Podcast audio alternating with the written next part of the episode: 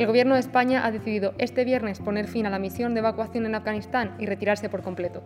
En los últimos vuelos que han salido de Kabul han viajado los últimos 81 españoles que permanecían en Afganistán, entre militares y personal de la embajada. Soy María Hernández y estás escuchando Sumario de Verano. Hoy es viernes 27 de agosto de 2021. Horas después de este anuncio, el presidente del Ejecutivo, Pedro Sánchez, ha dado una rueda de prensa en la que ha asegurado que el gobierno de España no se va a desentender de aquellos afganos que se han quedado en su país y no han podido ser evacuados.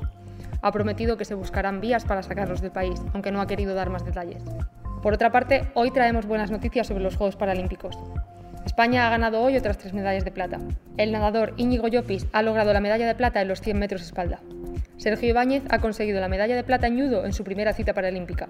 Y Marta Fernández ha quedado en segunda posición en la prueba de los 50 metros mariposa. Puedes leer estas y todas las noticias del día en nuestra página web, theobjective.com. Que tengas un feliz fin de semana.